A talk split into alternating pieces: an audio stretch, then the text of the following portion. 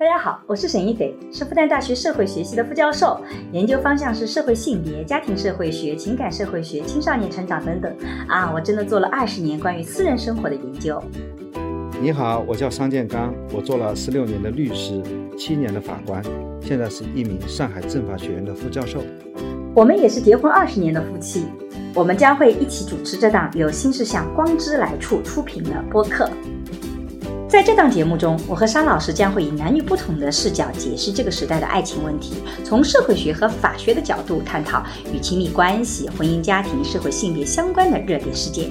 那也会参差一些我们轻松的夫妻的日常聊天。我要是有一辆车在我前面，这个绿灯停了三分钟，我就没有松弛感了，我就要骂死他了。就我们俩比较，你觉得我们俩谁更有松弛感？那当然是，为什么？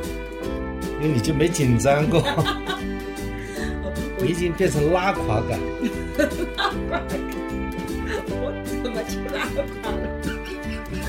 拉垮感，说说我怎么就拉垮感了？是冲动焦虑，从孩子发脾气，发了脾气又后悔，好像是在说我。你你会发脾气以后会后悔吗？嗯，你你最近经常对我发脾气，我要抱怨一下，为啥？你的松弛感哪里去了？啊，你为什么最近没有松弛感？我觉得如果大家都很自私自利，其实这个松弛感就很难建立。我的收获就是，其实很多时候别人刺痛你，是因为你自己认同对方刺痛你的那个点，所以你才会很敏感。所以如果你把别人刺痛你的点，你慢慢就发现证明说我其实不是这样的，那你就是你在胡说八道，对吧？我其实可以觉得就不要在乎，这种人就不给。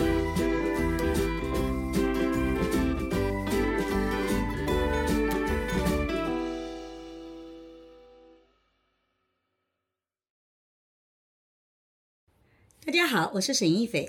我叫桑建刚，今天我们要聊的主题是关于松弛感。实际上，我是最近才刚刚知道有这样一个词，然后也是我们的小编给我们提出来了这个话题，他对这个话题很好奇。松弛感这个词是怎么火的呢？啊、就是说是有一位博主，他写了一个经历，嗯这个经历我看下来也蛮平常的。嗯我说我们家也发生过这样的事儿，但是呢，竟然就感动了这位博主。这是什么样一件事儿呢？其实原因很简单，一家人出去旅行嗯啊，所有托运的行李嗯，都挂在一张机票下面，就他妈妈的这张机妈票上妈的名下，嗯。但是呢，他们家估计有个小小孩儿，那个证件过期了，嗯。那个小小孩就不能登机。嗯。那么这个妈妈呢，要陪着小小孩不能登机，嗯。因为妈妈没有登机，所以挂在妈妈这张机票下的所有的行李被退回了。嗯。结果呢，其他人登机了，嗯，说明他们当时有个决策，就是说你和小孩子，妈妈和小孩子你就别去旅游了，嗯。其他人继续前行，啊。对吧？嗯然后呢，觉得没事儿一样的，然后打个电话，反正你把这些行李再给我寄过去就行了，嗯，对，再邮寄过去，因为已经登机了嘛，嗯。所以呢，他就邮寄这个像没事儿一样。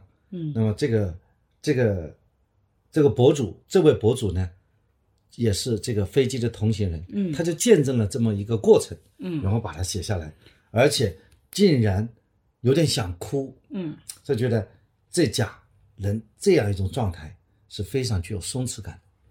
我看到这个事件的时候，其实我觉得这不挺正常的吗？那还能怎么办呢？如果如果我们家发生这样的事情，不是如果我们家发生，我们家发生过这样的事情，我们家什么时候发生过类似的？还记得吧？啊有一年啊我们一家四口啊，去我国的台湾，对，我们来了一次普通一日行，嗯因为当时我在体制内，嗯我呢就不希望这个这次出行，嗯。对吧？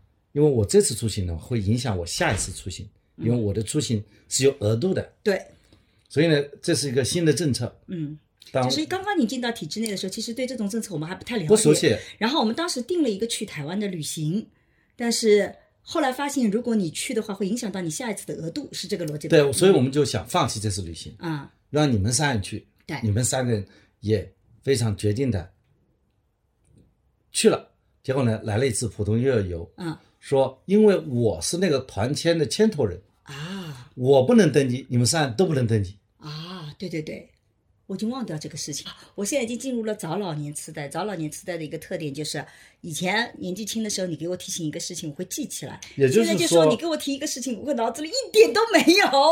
就是你碰哇，到一我我觉得我这个才是松弛感的，就全忘了。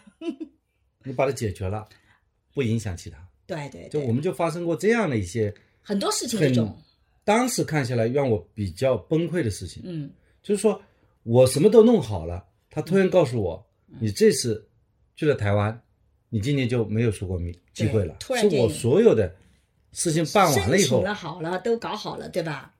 他出行之前他跟你说了这么一句话，所以说就像这个家庭一样的，他本来一家全部出行，对结果妈妈没去，小儿子没去，对行李也没去，对所以他们剩余的人就继续旅行了，因为他不大可能就是把他这个小孩子的证件给他补一补。总而言之说，就是说我们的生活节奏被打乱了，嗯我们的工作被意外这个撞了一下腰，嗯。那么我们怎么去处理这些事情？但我觉得这个好像在我看来是很常见的。我不知道，我比较好奇的是，为什么这么一件事情会把大家会觉得这个松弛感，甚至看了还想哭。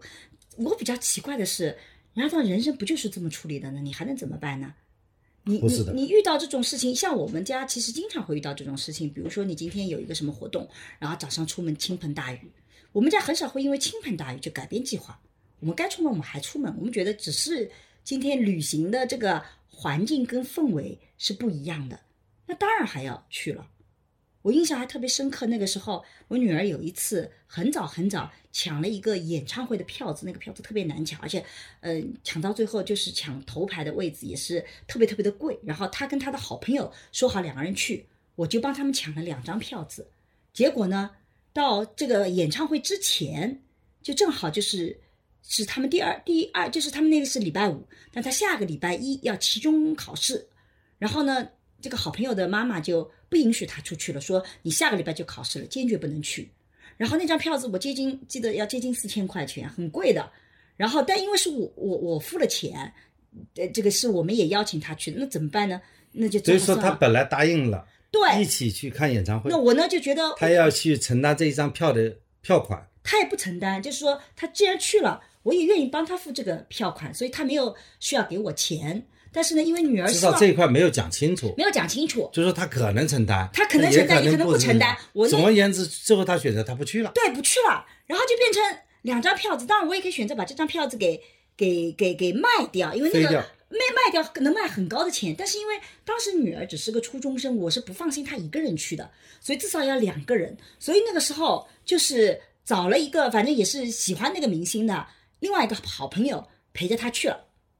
啊，那总是说那种状态，就就是我们就邀请了另外一个姐姐陪着他去看了一场演唱会。对对对，哎，是的，就是这样子的。所以我就觉得，那就只能这样子了，你还能怎么办呢？然后我女儿就回来跟我商量，她她会有一些说，别人因为你下次要下个礼拜马上期中考试放弃，是不是她选择去演唱会是个错误的决定？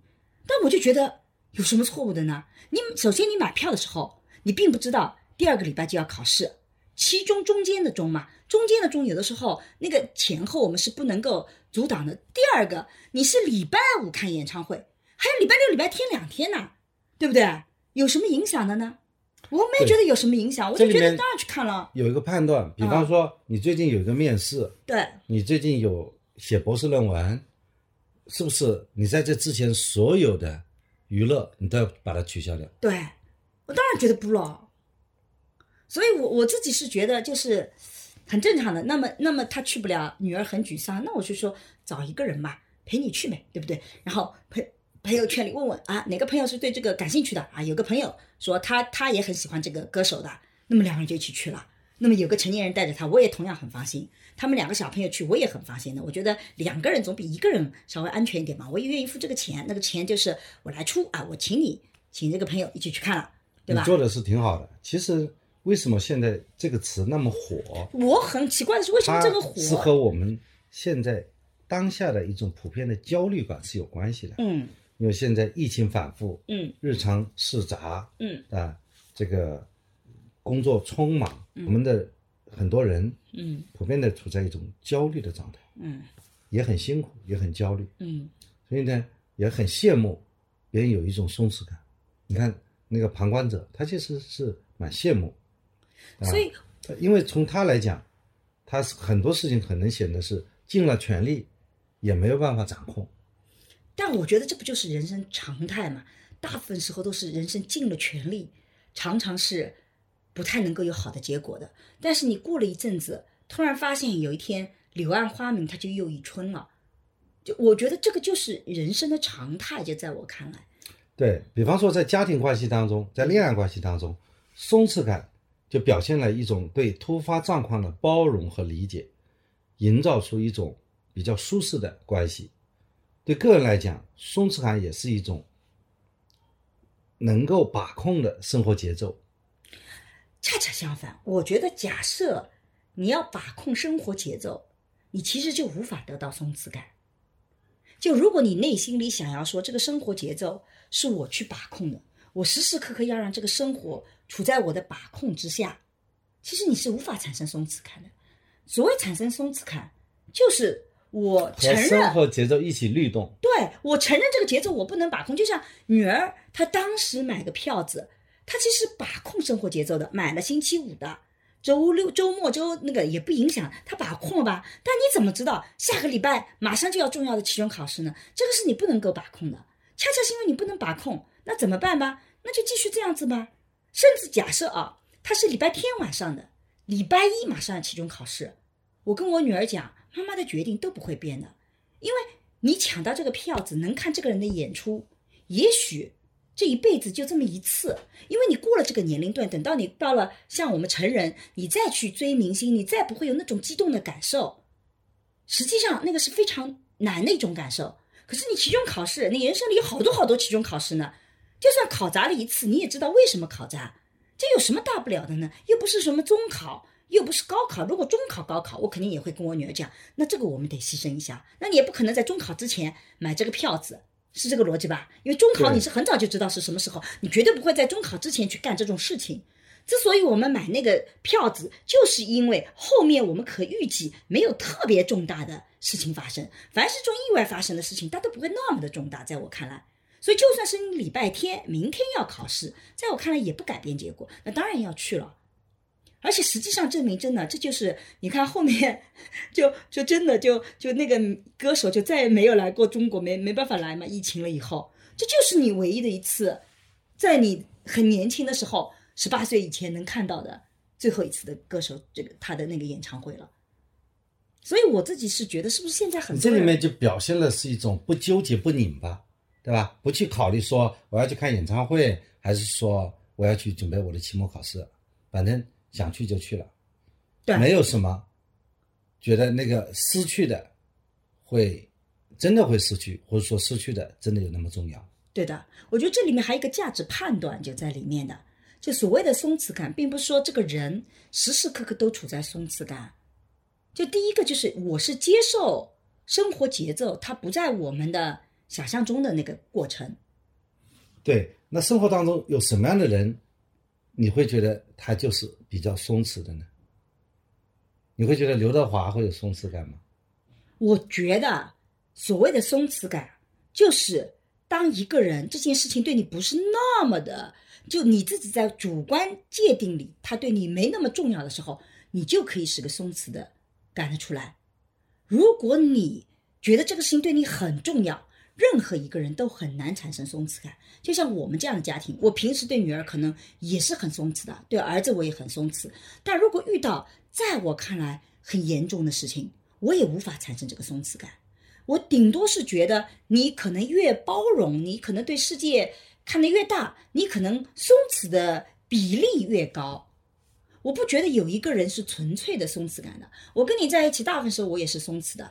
但你要是挑了我哪根神经，我立马就爆了，我的他有一松弛感就种没有个人。的气质形象，对比方说，呃，前段时间刘德华的演唱会很火嘛，啊，因为刘德华就给人一种第一印象很努力是一种努力，因为他六十岁了，他说他也是香港的一个农村人，对，一直成长到今天，嗯，对吧？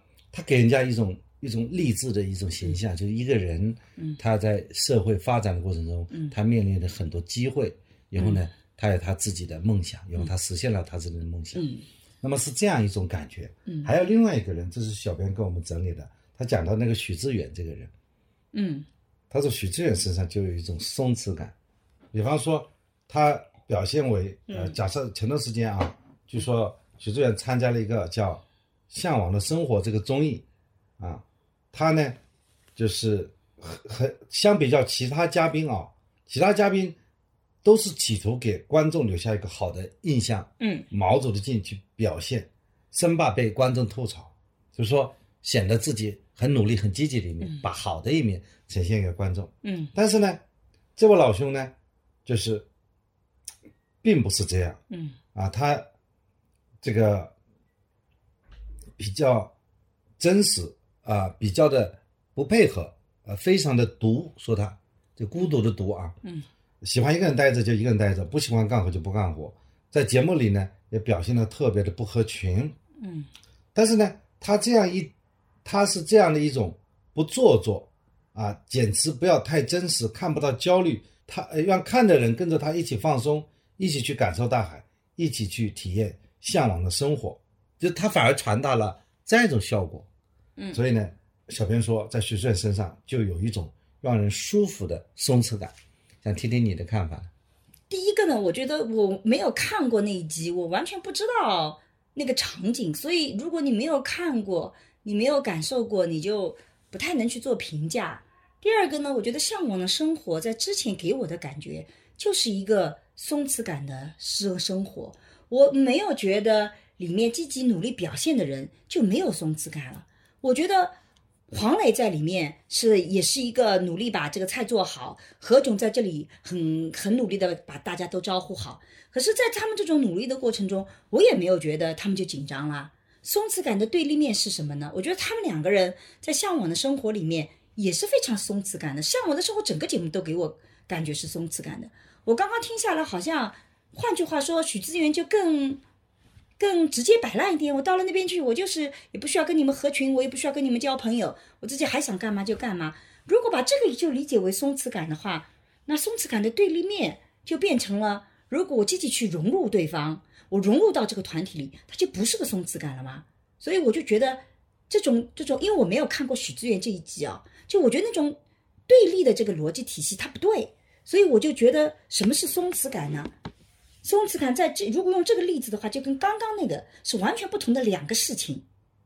刚刚那个事情是什么？就是我发生事情，它不在我的原来的预计之内，所以呢，我呢也从容的应对。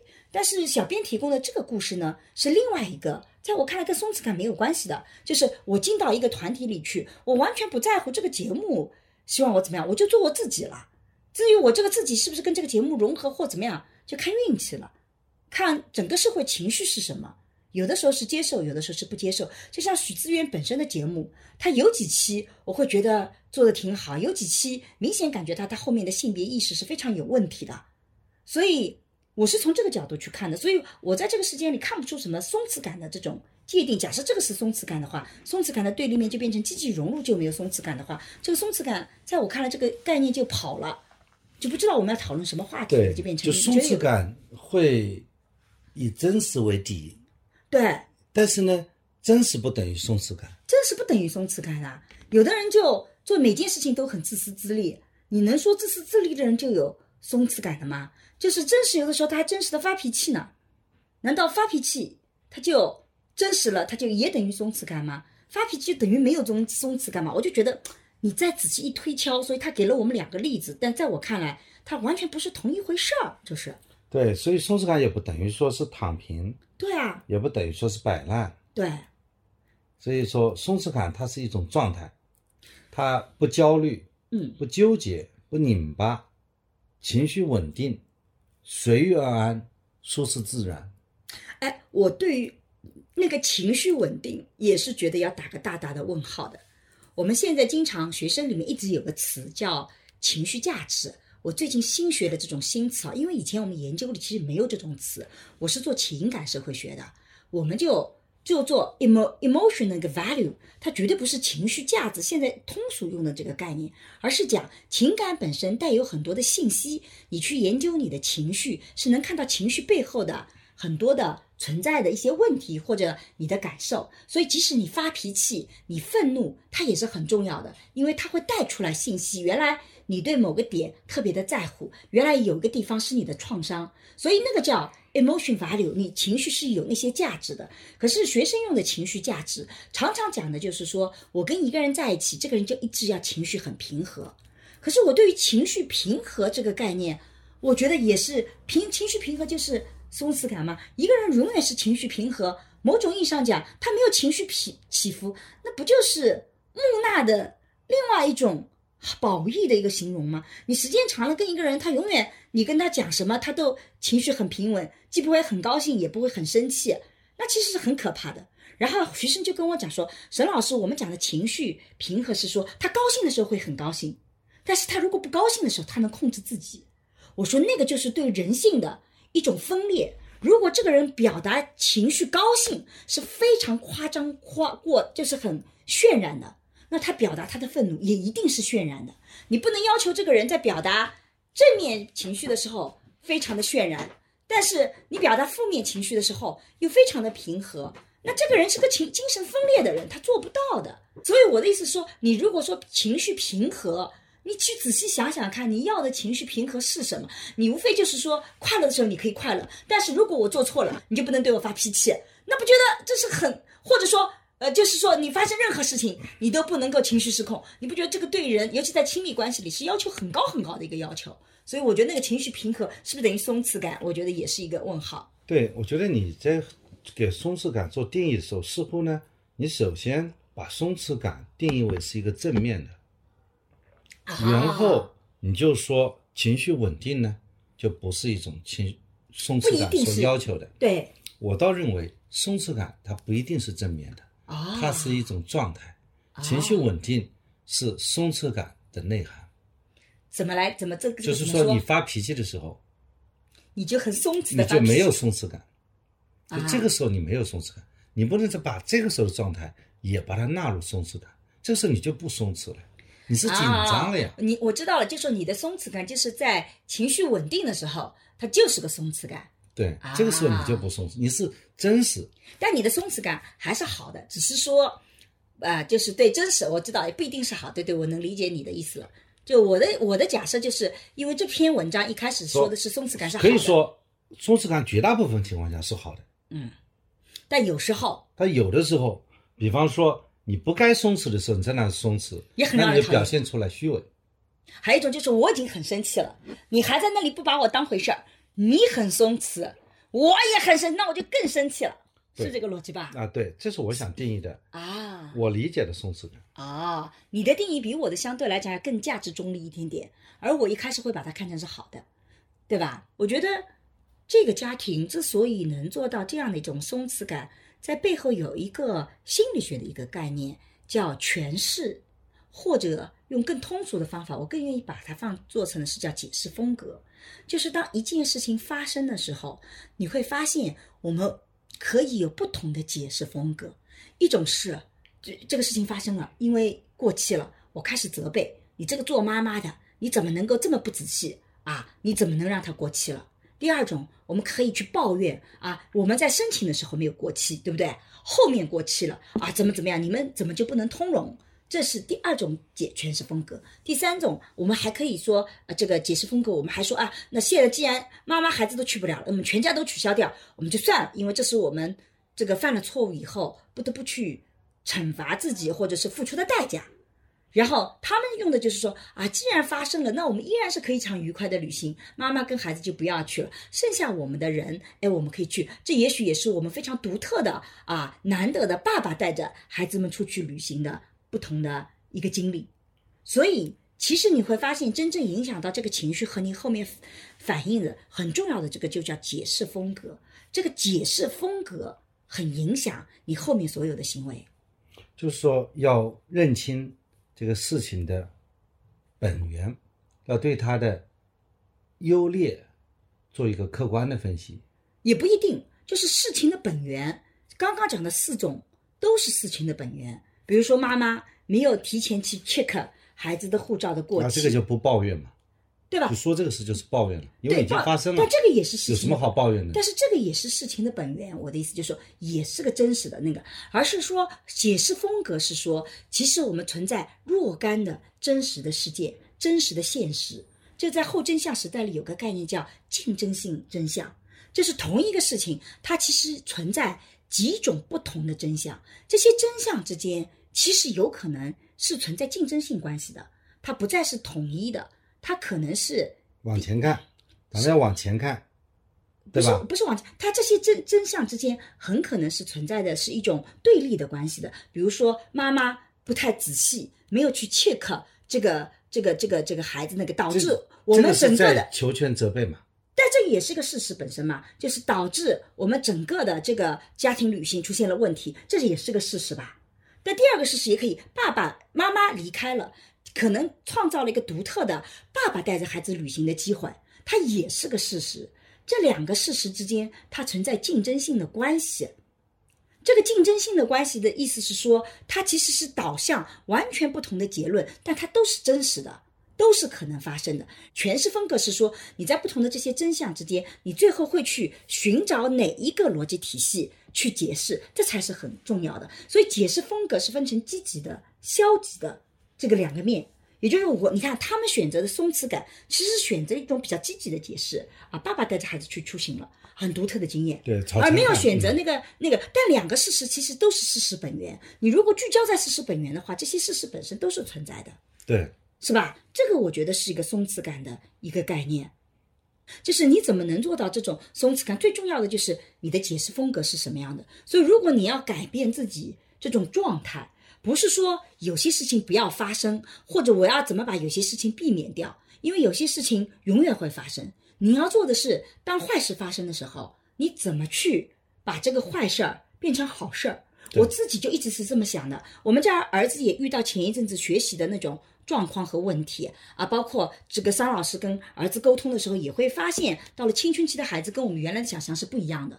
然后他有一些比较呃爆发出来的一些情绪，在我看来，这个是个非常好的事情。为什么？因为他提前把他一些未来可能不在我们身边会出现的问题，提前在我们身边爆发出来了，这就给了我比较充足的时间去给他做调整，对吧？他之前因为网课，天天要跟电子设备。在一起，所以就导致他有一点点小小的这种网络沉迷在里面了，他有点拔不出来了。那那这个时候会出现很多我们跟家长之间的冲突。那这个事情本身是是有些糟糕的。可是我觉得怎么把坏事变成好事，就是从我的诠释风格来讲，我觉得这个就给了我机会，在现在这个阶段去调整。假设他现在没有网课，他我们也一直日常生活很规范啊，每天上学回到家里，这个做完作业再给手机或者玩一会儿在那个，然后在这个电脑也不放在他房间里面啊，他就不会发生这种问题。我们一直生活很规律，但因为网课，电脑不得不放在他房间里，手机也不得不全部交给他，等等等等，才出现了这些问题。可是呢，如果他有一天离开我们，独立到别的地方去读书，他这个电脑也一定在他房间里，手机也都在他手上。那么这个问题他后面会出现，当他后面出现的时候，我们不在他身边，我们就没有办法帮助他去解决这个问题，是这个逻辑吧？那就很可能。就变得更加严重，恰恰是因为它提前发生了，所以在我看来这是件好事儿，我就可以有机会去解决它。我觉得这就叫解释风格。某种意义上讲，所谓的松弛感，也是因为当我觉得这个事情，哎，它还不错，我能把一个坏事变成个好事儿，我就不会那么焦虑。那你碰到这个事情，要不要采取进一步的行动呢？比如说，就坐在坐在那里解释，用不断的去解释一下就行了。什么叫不断解释？发生这个事情以后，你要去处理嘛？去处理啊。那怎么处理呢？处理的话，就是去解决。哎，就就后面不是我会跟儿子去沟通很多吗？然后我不会觉得这个是他的错误，我会觉得，你看我的认知上就觉得，人如果给你一个这么大的诱惑，他有的时候就是容易迷失，那就是你自己成长的机会嘛。那你就得要学着怎么去。实际上你还是持续朝着那个既定的目标，培养孩子的目标，采取一些积极的行动，进一步的行动，对，后续消除当前所面临的一些障碍？后续的东西是我觉得我自己做的另外一块东西，但是所谓的诠释个，就是说解释风格或者是那个，其实就是我对这个事情我有几种不同的竞争性事实，我可以去选择，我选择其中比较积极的那种诠释方式，这样子我自己的心态会就是好很多你因为。好的解释风格，所以支持你做更加积极的后续行动。对，假设我觉得我儿子就废了，你看他现在这个年龄段就那个了，以后放出去没有我在身边，你还怎么办呢？那你肯定废了。我一旦把他决定是废了，那我的心态就很难调整过来。他也会，如果我把这个信息传递给他，你就废了，那他很可能也会认知到说，我可能真的是废了，那不就恶性循环了吗？就是你的现在的解释风格决定了你采取的什么样的一种行动。是的，也就是说，你后面的情绪以及你的行动都跟你中间那个解释风格有关。所以大家可以发现，这几年认知心理学发展的特别快，认知心理学就在讲中间这个解释风格。所以讲回到那个松弛感的这个概念，松弛感的这个概念其实就是在讲，如果我中间发生这些事情的时候，我的解释风格会是什么样子的，对，解释风格是基础，对吧？解释风格确定好了以后，才能够给这个事情一个确定的定位，然后后续的持续行动对，都显得更加的积极。对的，其实你也做很多这种非常积极的解释的那个，我很多非常积极的解释是从桑老师这边学过来的，对吧？那么现在为什么人会没有松弛感呢？你观察到了我我什么原因导致我没有松弛感？我没有觉得现在的人没有松弛感呢，我觉得每一个时代一直就是有的人就是没有松弛感的，有的人就有松弛感。我没有觉得这个时代没有松弛感和有松弛感，就是那种解释风格积极和那个，我只是看到焦虑的人增加，也许松弛感的对立面是焦虑。比方说孔子，他日则三省吾身，这个孔子有没有松弛感？你觉得？我不知道，我我觉得孔子我不认识，我不知道他碰到事情会怎么样。我我想讲的是说，我们现在能看到人的焦虑其实是提高的，焦虑提高是因为不确定性增加了嘛？我觉得陶渊明的那句话啊，“心远地自偏”，是相对而言就不要那么焦虑。对啊。悠然见采菊东篱下，悠然见南山。那个我觉得可能就是个松弛感的表现。古人的确会比我们更松弛。哎，其实松弛是个什么概念？我觉得啊，假设你觉得这个你没有改变的可能性，其实你也松弛的。就你只能这么做，你也松弛的。为什么现在人更容易焦虑？是因为你觉得有很多改变的可能性嘛？对，那你在行使权利的时候，你千万不能有松弛感，为什么？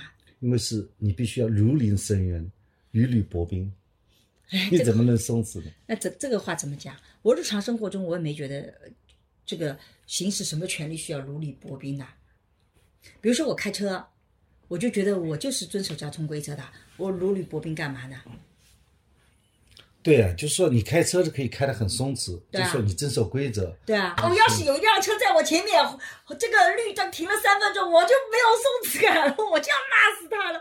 我有路怒症，这种我就会很生气了，真是还 您停三分，绿灯都变红灯了，你再停三分钟，永远不要动了，那我肯定没有松弛感，我要气死了。对，所以这个松弛感这种概念也是很难去给他描述的啊，要结合一定的场景来进行讨论。对啊，所以其实我我就是桑老师刚刚讲到这个概念，我觉得特别有意思。你可以再讲讲看，什么样的情况下，其实我们反倒对于每某某些规则，恰恰是不能有松弛感的。你是其实要有警觉性的。对，你在法庭上审案子，你就不能有松弛感。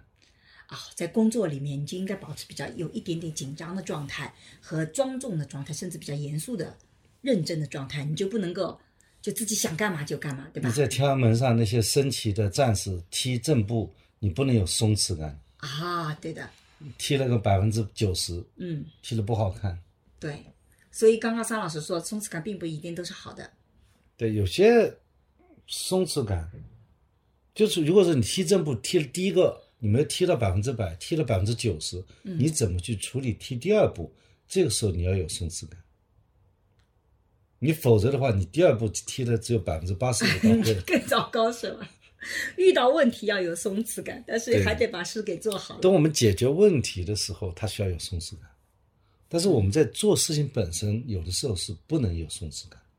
嗯比方说我在开庭的时候，嗯我就非常强调自己说的每一句话嗯都要被录音，都要被数据员记录在案，嗯你就不能很随意。嗯嗯这个时候，你说我松弛一下，讲错了，讲错再说一遍嘛，嗯就像我们录播客一样的，嗯，录错了再录，不大不了剪掉。对，因为我常常早老年痴呆，所以我们录播 客有，些的时候讲到那个啊不记得了，然后稍微再想一想，想起来再讲。那我录播客有没有松弛感？应该是比较松弛的。嗯，哎，所以你觉得你自己算是个有松弛感的人吗？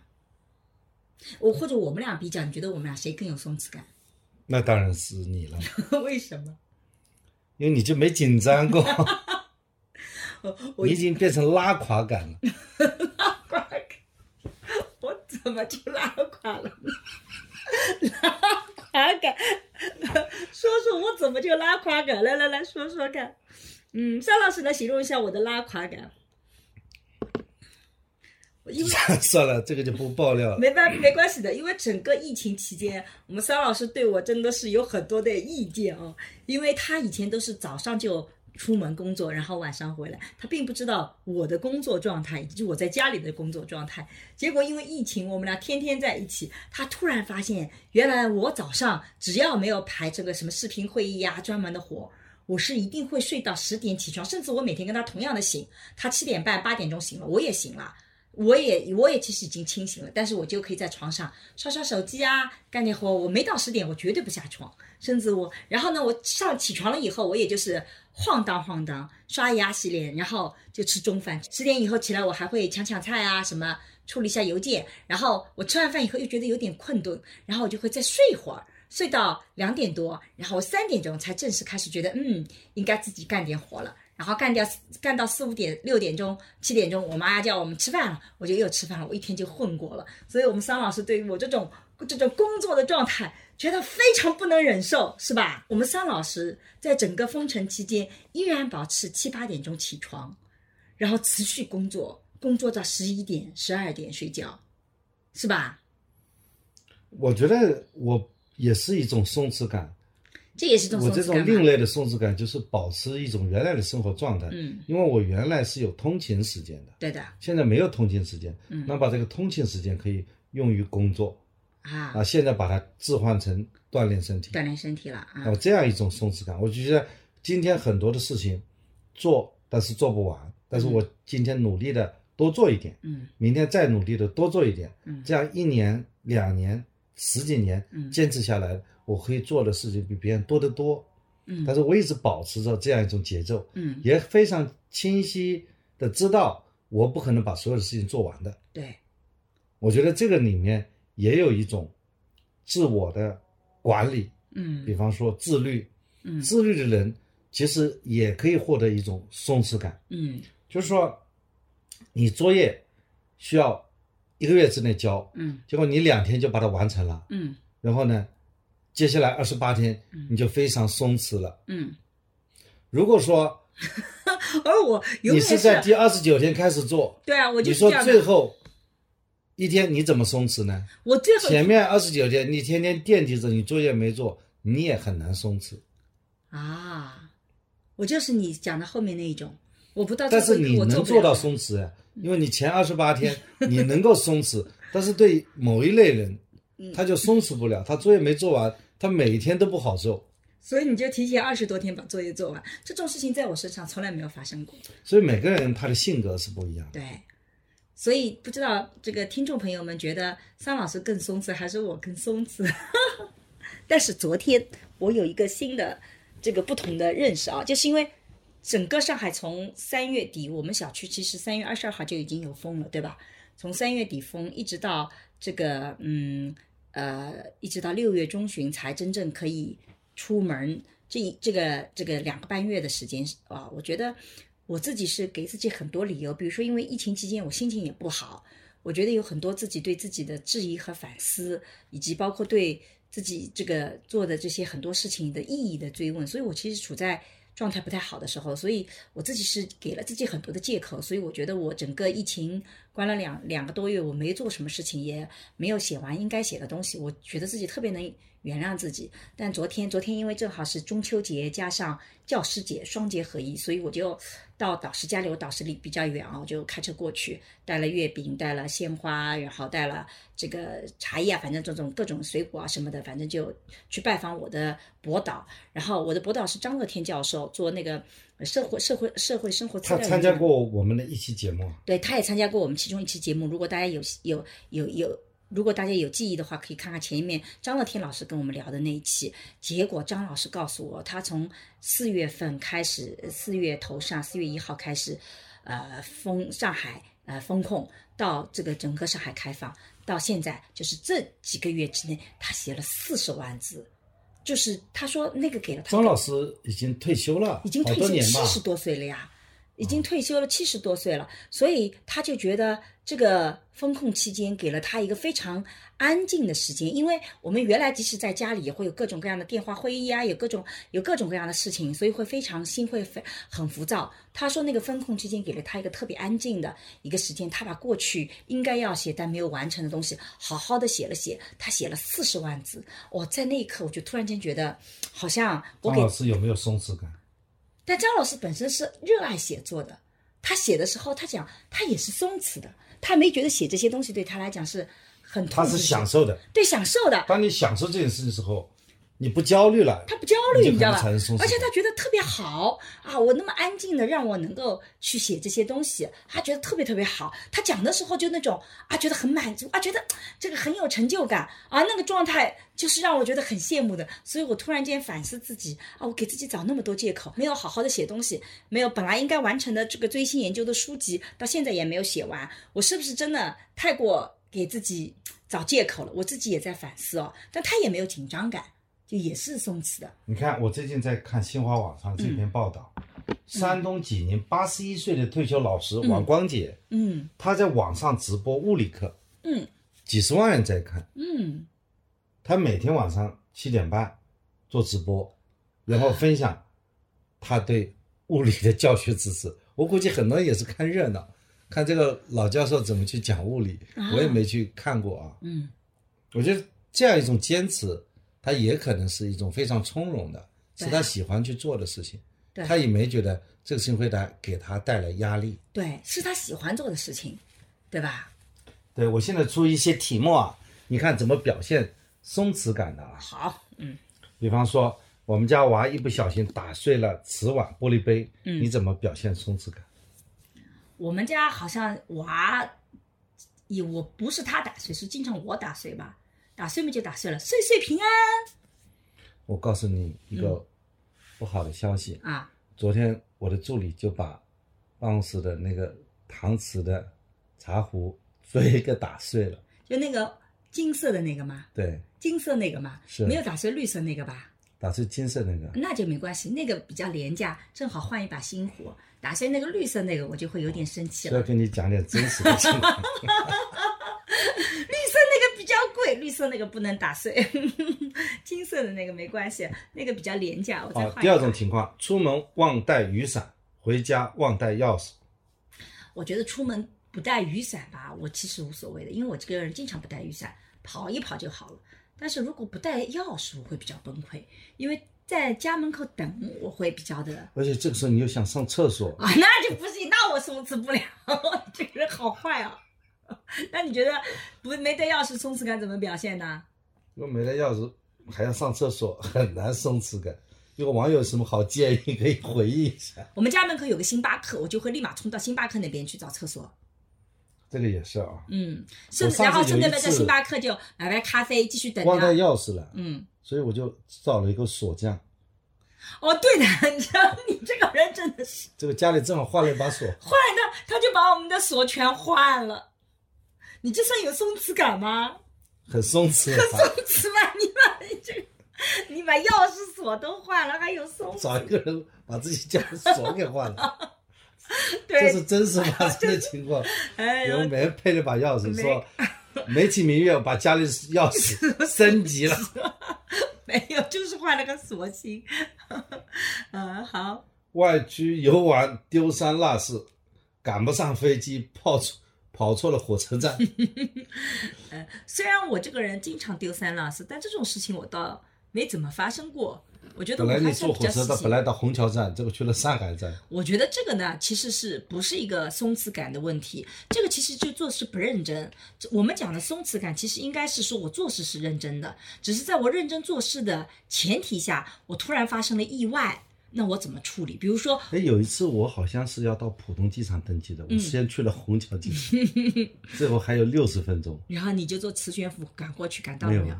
叫了一辆出租，飞驰过去四，十五分钟从虹桥赶到浦东，啊，那不是松弛感，那叫飞驰感。飞驰感。嗯嗯，还有呢？孩子爬高、爬低，嗯，东摸西碰，怎么个呵斥，怎么个阻止都不听，熊娃。我觉得这个就完全不是熊娃的问题，孩子爬高爬低就是他的特点。哎，怎么处理？看我们沈一菲和尚建刚的视频账号，哎，对的，我们其实讲过很多熊孩子的，对，我们专门讲过怎么给孩子创造一个比较友好的环境，对不对？然后什么是该管，什么是不该管，我们其实沈一飞和桑建刚的这个呃各个平台都有我们的账号，那个账号就是关于家庭教育的，嗯，孩子学东西、做事情都比别人慢，很费劲。那我就觉得这个又没有什么好焦虑的了，这就遗传嘛。他 很可能就笨一点。很可能就笨一点，那你正好 哦。然后我在这里也讲一下，我们做那个沈一菲和桑建刚的这个账号，其实我们就特别希望能够降低大家的焦虑，因为有的时候智商遗给大家。提高松弛感。对，给大家提高松弛感。你别以为很多事情你能改变的，其实很多时候你改变不了的。就像智商遗传，我们在生物学里，智商遗传它是一个居中遗传，就两个聪明的人，他可能生出来的孩子会笨一点。所以你看，两个北大清华的教授，他们生出来的孩子绝大概率是考不上北大清华的。我们两个复旦的，我们的孩子要考复旦，其实难度也很大的。呃反倒是煎饼果子的孩子，很可能就考上了那个据我们自己统计，啊我们原来数学系、法律系啊，能考上复旦的有一个系一个，一个系一个 八十分之一比例。啊。我们好像能考上复旦的，我们研究生里也有一个，对吧？嗯，其他都不太能够那个的。基本符合一个系一个的一规律，个规律。所以你看，所以你你你很聪明，你家孩子不聪明，你也没办法，那还所以这叫改变认知，对吧？改变认知，认了呗。以复旦的娃，他父母是复旦的，比例不多的。对的，恰恰我们是教育公平。呃，对，哎，你看我这个思想政治教育又放在播客里面了，非常好，嗯，一下就把这个 level 提升到一个社会公正的这个角度了。对这一段不要剪。你看我们这是刻意这么讲的。对，啊，哎呀，现在做节目不容易 不。容易啊，真是。老是一出来就啊各种的，这个烦死了，哎呀。好，所以我其实也觉得我最近的松弛感没有以前好，因为我觉得我好像被攻击久了以后，我有的时候看到一些即使比较平和的评论，我也会很生气。我觉得我没有以前那么松弛。松弛感渐失。哎，松弛感渐失，有的时候就很生气，就因为你天天被人家批的时候，就觉得莫名其妙，怎么又来一个，又来一个，烦死了。好的，所以我的松弛感渐失。经常插荤打科也是一种松弛感。嗯比方说，与老人带娃观念不合，嗯总是担心孩子被灌输了一些坏的习惯。我这个专门做代际关系的研究，我很希望最近把这个文章尽快写出来，就是因为我们在看隔代育儿到底有什么坏处的时候，我真的我我搜索了所有这三十年来做的定量研究也好，质性研究也好，真的没有几个研究是实打实的告诉你老人带孩子到底有什么不好的。大家都是在那边拍脑袋说不好，比如说还这个呃呃祖母和祖父母很溺爱，可是溺爱跟那个无条件的爱看上去也没什么本质区别啊。年轻一代不也要说无条件的爱吗？怎么祖父母的无条件的爱就变成溺爱了呢？那溺爱到底会产生什么后果呢？其实没有，我们能看到的说，最最主要的对于孩子的影响就是这个隔代教育里面最大的冲突是年轻一代和老年一代的理念冲突，他们俩老是吵架。可是真正这些吵架在孩子身上影响的，其实我们没有看到，反倒是这个吵架影响孩子，而不是因为祖父母不同的观点去影响孩子，而让孩子很糟糕。我们没有，尤其在留守儿童里面，他们去做留守儿童的研究，做出了一个特别。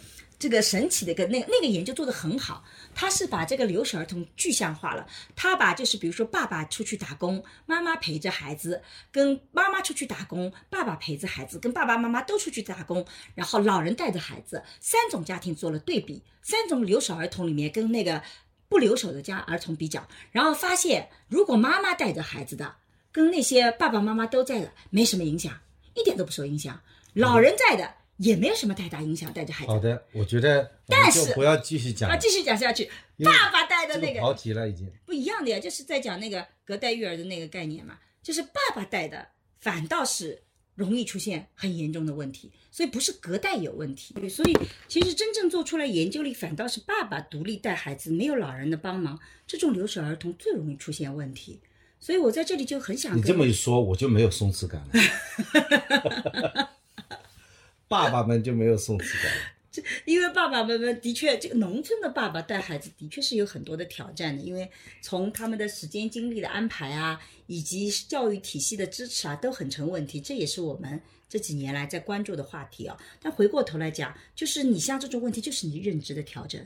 为什么我说松弛感到最后其实最核核心的一个话题是解释风格的改变、认知的那个？你如果意识到爷爷奶奶、外公外婆也是很爱孩子的，他不会把有意的把有毒的思想给到孩子，那么剩下很多问题很可能都是我们父母自己的观点不同。我自己做大大量的家庭教育，比较很多具象的事实，哪些你认为可能很有问题的，实际上并没有你想象中那么有问题。好的所以改变认知也就可以了。好的，我们继续聊下去啊。嗯比方说，孩子告诉你他又犯了什么错误，又闯了什么祸，来给你汇报这些事情，怎么办？那是多好的一件事情！孩子犯了错误，竟然还主动向你汇报，说明你跟孩子的关系是有多好啊！大部分时候都是孩子犯了错误，坚决不会告诉你，等到你发现的时候，已经没有办法去收拾了，那才是最不糟糕的。所以，如果孩子来告诉你他犯了什么错误，一般这种错误都不会特别严重。第二个，说明你家亲子关系还不错，孩子还愿意跟你沟通。总觉得孩子和自己对着干，每天费尽口舌也不听。那是因为你说的废话太多了，可能是说的话也不是他喜欢听的，所以你要调整自己的说话体系。一时冲动、焦虑，冲孩子发脾气，发了脾气又后悔。这好像是在说我。你你会发脾气以后会后悔吗？嗯，你你最近经常对我发脾气，我要抱怨一下，为啥？你的松弛感哪里去了？啊，你为什么最近没有松弛，感？我觉得把松弛感要打印一下，放在我们家墙上。就是你以前我每经常跟你开个玩笑或者问个什么事情啊，你都不会有特别大的反应的。哎，我都想起了一个梗啊，嗯就说一个老头老太，他们不松弛嘛，嗯他们就打了一个两个字“松弛”，嗯就放在那个墙上。有一天呢，老头子把那个“松弛”两个字啊，嗯给给拉下来了。嗯结果老太看了非常生气，一看一生气要盯着那地方看，那个地方没有“松弛”两个字，就更加生气。这是你刚刚编出来的故事吧？你是又现编了一个故嗯，根据根据历史故事改 改编编改编。嗯，所以松弛感其实跟自己的怎么解释这些事情，怎么调整自己的心态，我觉得是有关的。你别把所有事情都想成是坏的，很多时候可能就是一一句无心的话，或者很多很多时候可能他背后是有好意的，只是好意还没说出来。你这么一想，我就觉得好很多很多。反正我是经常，其实以前我是个超级有松弛感的人，我觉得好像没什么事情能让我特别的激动的。但我最近是有点问题，一方面是按照医生的说法，我好像有一点点的早更倾向啊，因为年龄也到了，我的确发现自己很容易出虚汗，很容易那个这个这个这个情绪夸夸夸就上来，所以我现在已经开始吃中药调理了。但另外一方面，我觉得也跟有的时候受的攻击太多了以后，人的心态是会有些变化，会变得更敏感。所以我自己也是，我们团队其实也研究了很多微博上曾经的那些名人，我们也的确看到很多的这种 所谓的网红，尤其是女性啊，这个女性不是因为她性别，而是因为女性有的时候遭到的攻击会更恶毒一点点。所以我们看着他们从比较平和变得一点点极端，一点点变得更加的那个。所以我自己也不断在告诉自己说，要保持松弛感，不要老是那么的紧张，对不对？所以有的时候，啊，有些评论啊什么跟那个就不回复了，就那个。对你写过一本书叫《做对懒爸妈，养养出出省省心蛙》，嗯，这里背后是不是有一种省心感的、松弛感的逻辑呢？对，我觉得做对懒爸妈里面，其实最主要的就是帮家长去调认知。就比如说，我们里面有告诉你百分之八十的这些烦恼，你都其实没必要的。在研究里就发现说，这些问题你根本就不需要去处理，你越处理问题越多，百分之八十的问题不需要处理，你反倒不处理才是对孩子最好的帮助。所以，在《做的懒妈妈》第三章里面讲到一个目标维度，嗯，怎么怎么解释呢？目标维度其实是脱胎于个体理论和那个原来的精神分析理论的争议。就是在精神分析里面，弗洛伊德里面，它更多的是叫原因论。就比如说你有什么问题，我就开始追你的原生家庭，然后发现是你爸爸妈妈不好或者怎么样啊，你原生家庭不好，然后你就知道了说啊，因为我爸爸妈妈从小对我是很不关心，所以我是缺爱的，缺爱以后我就导致怎么样子。可是知道原因，如果你把它就看成是你就会这么做的。因为我有这个原因，我一定会这样子。你会潜意识里产生一个特别错误的目标，就是当有什么好事情发生的时候，你也会告诉自己我不配，你就会用种种潜意识的去影响到你的行为，会最后去证明你真的不配。那阿德勒的个体理论，它其实强调的是目标论、目的论。就你今天要做这个事情，你目的是什么？你是为了幸福，你是为了你的孩子能够怎么怎么样？那你就想。我为了这个目标，我要做什么，而不要回到这个原因论去停留在原因论，说我因为什么什么，所以什么什么，而是如果我希望我的孩子能够不要网络成瘾，他需要建立一二三是什么样的东西，那我为了帮助他建立这个一二三四，我能做什么，而不是说因为他本身很糟糕，他已经沉浸在那里面啊，因为谁谁谁没管，所以怎么怎么样，然后我要去解决那些没管的事情，那你解决不了的。所以你就往前看，你要清楚的把你原来潜意识里面那些模模糊糊的目标替换成你真正想要的实际的目标论。所以你教教你要教育孩子的时候，你就要很清楚的知道，我培养孩子我的目标到底是什么。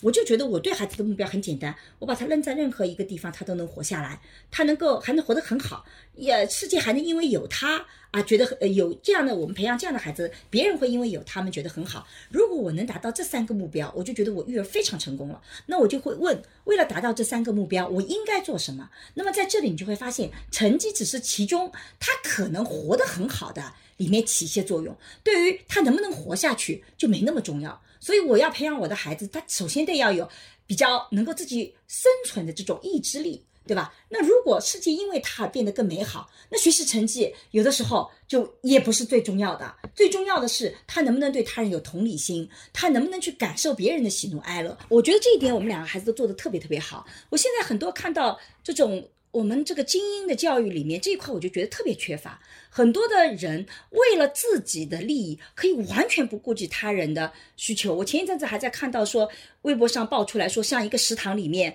啊，为了让给学生们提供方便啊，你食堂里在时有空闲的时间，你是可以去做的。结果等到吃饭的时候，有一半的学生都是占了那个位置，人不在，导致食堂里面。别的人去吃饭就没办法吃饭，然后他理直气壮，就这个地方就是我占了的。我们图书馆也出现这种，食堂也要占坑的，食堂上课要占坑的，食堂他们也占坑，然后图书馆也是这样的，图书馆他就占了个位置，他永远有一本书放在上面，二十四小时他随时随地保证他进图书馆就有他的位置。但是如果所有的学生都用一本书去占图书馆的位置，就意味着你你有很多的位置都空在那边。就是因为没有没有人坐在上面，空在上面。就过夜的时候，那个图书管理员把上面的书全部要收掉。所以有很多的学生，第一件事情就是早上起来就把书放在图书馆，然后他去上课，这样保证他下了课以后就有位置。但是中间他上课的时间就是被被空掉的。但是因为不同的学生不同的课程嘛，在大学里，所以其实像这种行为就是一个没有同理心。世界并别人并不因为你的存在变得更好。你很只顾自己的利益，那我就觉得在这里面，你看家庭教育里这块就很重要啊。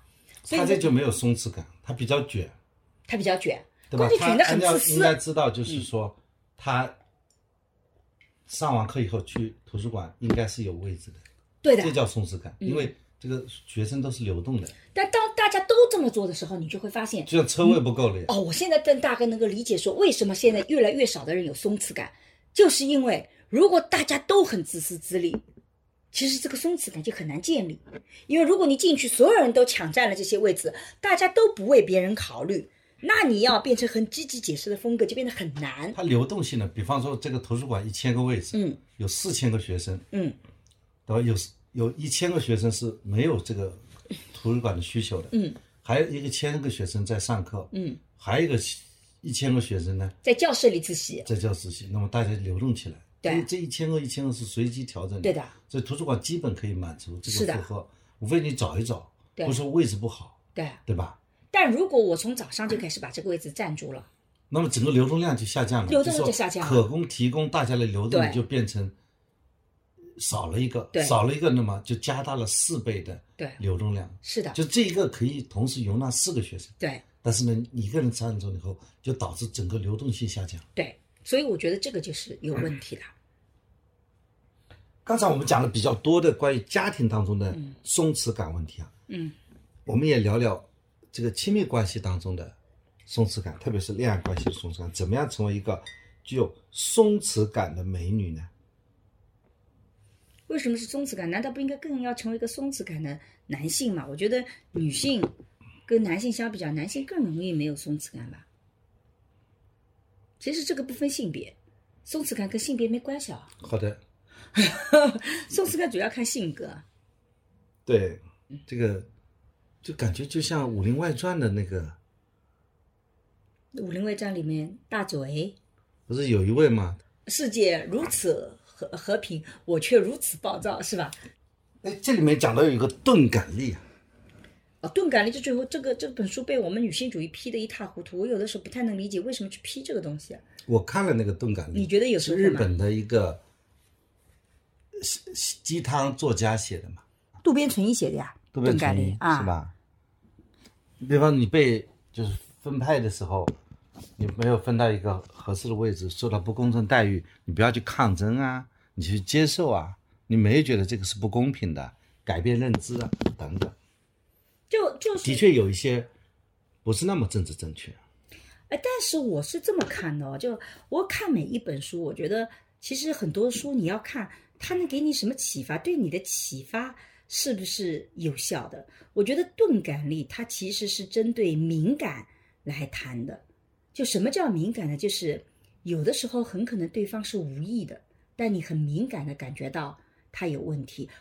就是经常有很多人就是在这个呃相亲的时候就聊，然后两个人聊说，然后那个男的就说了，哎，其实我觉得呃，就我觉得你你特别符合我的理想，我觉得你看上去很贤惠。这个男的就这么表扬她了，然后那个女性就会特别生气，觉得你是不是觉得你跟我谈恋爱就是希望我做贤妻良母，你就希望我以后能够很听话，然后她就觉得这个男的就是性别观不同。其实渡边淳一在讲钝感力的时候，我早期看的时候，我觉得他其实就讲一个，就是说你对这些话先不要那么敏感的用你的想象就去激怒了。你可以去再追问一下说，所谓的贤惠是什么？甚至你在没有看到他具象的行动之前，你没有必要就很生气。所以他为什么后来被女性主义批呢？是因为大家觉得我们女性受到的很多的不公平的待遇，你男性没有看到，你竟然还要求我们不要太敏感，你完全站在男性的立场去说话，这一点我也是同意的。我觉得渡边淳一是存在这个男性立场，但反过来，我觉得对个体来讲，他对我来讲，我觉得也是有帮助的，就是因为我觉得，嗯，我自己有的时候遇到，比如说，我觉得这个人怎么那么能这么讲话的时候，其实我就会等一等，是不是我太过敏感了？他到底有没有这个意思？我是不是可以去去去再去了解，甚至啊、就算了啊，这个人就这么想，就算了。就迟钝的力量嘛，你没有那么敏锐的感觉到对方一定是怎么样子的，所以他其实是我觉得那个钝感力，我觉得还是可以被接受的。我觉得这个钝感力我是不太认可的，嗯因为你刚才举的这个案子呢，嗯，它不叫钝感力，它叫什么？就是那个是过敏的，就脱敏，等于说就是它对吧？本身就是过敏反应。啊，过敏反应，它要回归正常，就是说他别人对他的这样一种奉承，嗯他理解是错误的，因为他没有 get 到别人说的那个原意，嗯所以说这个和他钝感力没关系。嗯钝感力即便是力，它就是一种力量，是一种能力。嗯他讲的是一种什么样的所描绘的呢？对什么进行钝感呢？嗯对吧？所以其实钝感力没有找到这个逻辑的支撑点。嗯刚才不能解释钝感力，就是刚才你就本身就是认知错误，是吧？但是这也不见认知错误，就是钝感力来讲，它有个核心，就你稍微自信一点嘛。就有的时候你会觉得有的时候是人如果处在自卑的状况里，是特别容易一一搓就会被跳起来的。就假设你认为自己长得很美啊，你觉得自己也很瘦，如果有人说你最近又胖了，你不会觉得那么的生气。只有当你自己觉得自己真的很胖，别人说你胖，你就会很生气。所以所谓的钝感力啊，我我理解啊，他讲什么五大条什么的，反正我已经不太有印象了。但我当时看的，对我的收获就是，其实很多时候别人刺痛你，是因为你自己认同对方刺痛你的那个点，所以你才会很敏感。所以如果你把别人刺痛你的点，你慢慢就发现证明说我其实不是这样的，那你就是你在胡说八道，对吧？我其实可以觉得就不要在乎了，这种人就过掉了。哎呀，跟这种人有什么好好去辩驳的呢？就你这么想的话，就想好很多很多。所以说，我说这个词啊，嗯，所以说这个词受到批评，是因为它和整个的这个逻辑体系是不通的。我觉得它受到批评是因为和整个社会情绪很不吻合。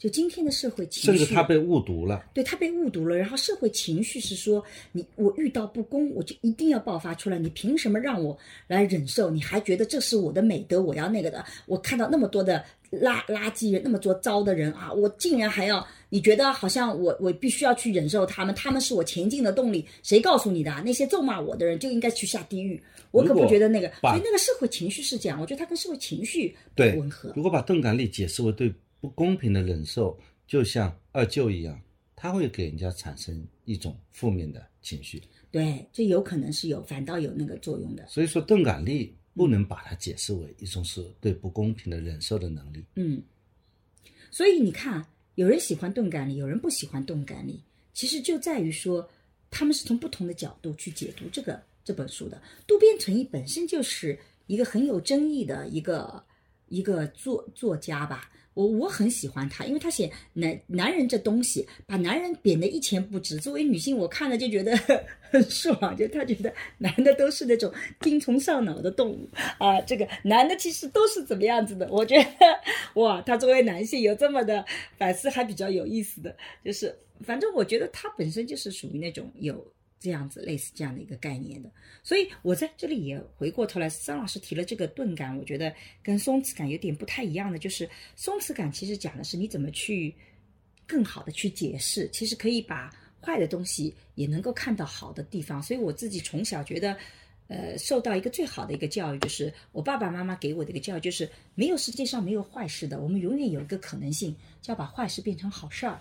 当每一件坏事发生的时候，我们可以想想看。它可能产生什么好的影响啊？就是有很多的正面的作用。当然，除了生老病死，我们人类都很悲痛，其他的事情可能都能找到它正面的意义。所以，或者是说，怎么把一个坏事儿变成一个成长的机会？这也是我社会学爱情思维课里经常讲到的。失恋有的时候也是好的，人失恋会成长人起来。际关系当中要有这种松弛感是非常重要的。嗯前段时间我就。碰到这样一件事，嗯，让我呢就是对这位同志呢，我就不敢去再和他进行一些合作了，嗯。比方说，他要做个讲座，嗯，做讲座呢，我也很积极，嗯，帮他去张罗这个讲座，嗯。但是呢，我这个海报上面呢，都有一个专有名词，嗯，就忘记了加双引号，嗯。然后呢，他这个另外犯了一个错误呢，在海报发布之前呢，没有交给他本人确认，嗯。我原来以为呢，就是说所有的内容你都认可了，嗯，那我就发布了。嗯，到时候当时的确是我的一个疏漏，对，有的确是一个小差错，对，因为在他眼里看下来这是不可忍受的，他直接就叫人把这个海报给撤回了。嗯，撤回了以后，我就觉得其实也让我挺恼火的。嗯，就是这个时候我们就吵起来了。嗯，这个时候我就觉得其实我自己也没有松弛感，首先要自我总结。人人不要这么不用自我总结，人总是不可能永远有松弛感。你要有一天都有松弛感，你就变成木讷了，你就是钝感力了。哎，对的对的，这就变成钝感了，你就没感觉了。但是我就不需要自我，就他做现在就反而就有一点后怕，嗯，因为我又很害怕，呃，跟他继续合作下去会不会产生其他的原因又发生错误？嗯，所以这个时候，他的这样一种不松弛感就给我带来了一种紧张感。对的。最后就导致这个人和人之间疏远，所以我也很想和他合作，但实际上我就觉得合作会很难，很难的。就是他这种性格特征在这里会发生，在别的地方也会时时刻刻发生。我觉得这种也是，所以说我们在人际交往当中要给对方一种松弛感。嗯比方说，别人做了没有做好，那我们对他的评价嗯还是要以达到让对方感受到松弛感为一个判断标准的。你不管用什么方法，你指出他的错误，或者指出他的一些缺点，甚至说也就算了，或者说你怎么去改进，嗯那你还是要创造人际关系这种松弛感。嗯。我自己有的时候在人际关系里，常常要不要发脾气，我常常取决于两个要素。第一个是他有没有碰到我的底线，有的时候可能我的是底线，但对方完全不知道这是我底线。如果我未来还要跟他合作，其实我是会发个脾气的，因为我觉得我一定要让你知道我的底线，否则的话，你以后还会继续往前走，我这个就收不住了。还有一种呢，就是我真的不想跟你合作了，那我吵架的时候就觉得我得罪你就得罪你了，我就发脾气就发脾气了。两种，但如果是介于中间啊，就有可能还要再合作，也有可能不合作了啊。然后呢，我也没必要说跟你长期的那个，反倒像这样的情况，我会比较客气，我就觉得有些错误我就过了就过了。所以，即使我们说是不是有松弛感，我不觉，其实我不觉得我自己是个非常有松弛感的人，我觉得你也不见得是个完全有非常松弛感的人。但我们在大量的事情里面处理时候，其实我们是挺能够。把坏事变成好事的，但总体上来讲，我觉得我都属于那种，我要有什么想法，我会直接表达，我该发脾气我就发脾气，我不太会要求自己说，嗯，把自己忍一忍，我不是那种性格的人，我会发脾气的，而且我会直截了当告诉大家，我这个事情非常生气，我一定要告诉你那个，在人际关系当中，嗯松弛感和发脾气，或者说不发脾气，他们之间是这样一个界定的。嗯。我认为，就松弛感它是一种效果，嗯是对方所感受到的。嗯，你发脾气或者不发脾气或者忍受，都是一个行动。对，这个行动能够实现松弛感的效果。比方说，在有些情况下，你发一顿脾气，说不定能够产生松弛感；在有些情况下，你什么都不说，反而会让对方很紧张，会没有产生松弛感。嗯就是说，最终还是要从效果判断的，嗯，那我觉得你我对你不满的时候是发顿脾气好呢，还是什么都不说这要看效果。那你觉得哪一种效果更好？那就看具体场景下的具体情况 产生的具体效果。比方说，有些人你什么事情好像你都好像别人做错了，你也从来不说，嗯也不评价，别人很紧张，因为不知道你想什么，对别人会诚惶诚恐，对，这不，是一种松弛感。嗯有的时候你这个事情很恼火，你发出来了以后，你告诉他以后怎么做就是好的，对方反而有一种松弛感。嗯所以说，人际关系它这个松弛感是很重要的。嗯怎么去创造松弛感，也是人际交往的艺术了。嗯，对的，你这个讲的很有道理的。其实我觉得人际关系它永远是个永恒的课题哦，就里面松弛感可能在我看来并不是一个所谓的努力的方向，它是个结果，是能这么理解吧？对不对？是效果。是个效果，所以其实我们最终我们人际关系的目标是让对方在跟你合作也好，跟你做朋友也好，不要那么的紧张。我们怎么能够让对方就是不管是做好也好，做错也好，大家都有一个继续往前的可能性？我觉得这个是松弛感想要达到的目标。对比方说，真实能够产生松弛感，嗯，但是过度真实呢，也会让别人很紧张，别人很难堪。嗯真实、包容，嗯嗯对吧？你喜形于喜形于色，嗯，这个你是这个喜形叫什么？喜怒喜喜形于色。喜形于色，啊就是说你很真实，对对不对？那别人呢就觉得你这个人也很难伺候对，啊，谦逊，嗯呃，就这些一些美好的品质，嗯，最后呢要实现这种松弛感。松弛的效果。张老师总结的真好，一下就又提升了啊。关于松弛感，张老师最后还有什么要说的吗？啊，我觉得我们就松弛一下，不要总结了。我们今天就很松弛的，整个聊天就到这里。我们其实也很想听听大家对于松弛感这种新的名词的一些感受啊，因为我最近一直被要求去回答一些新名词，像情绪价值啊。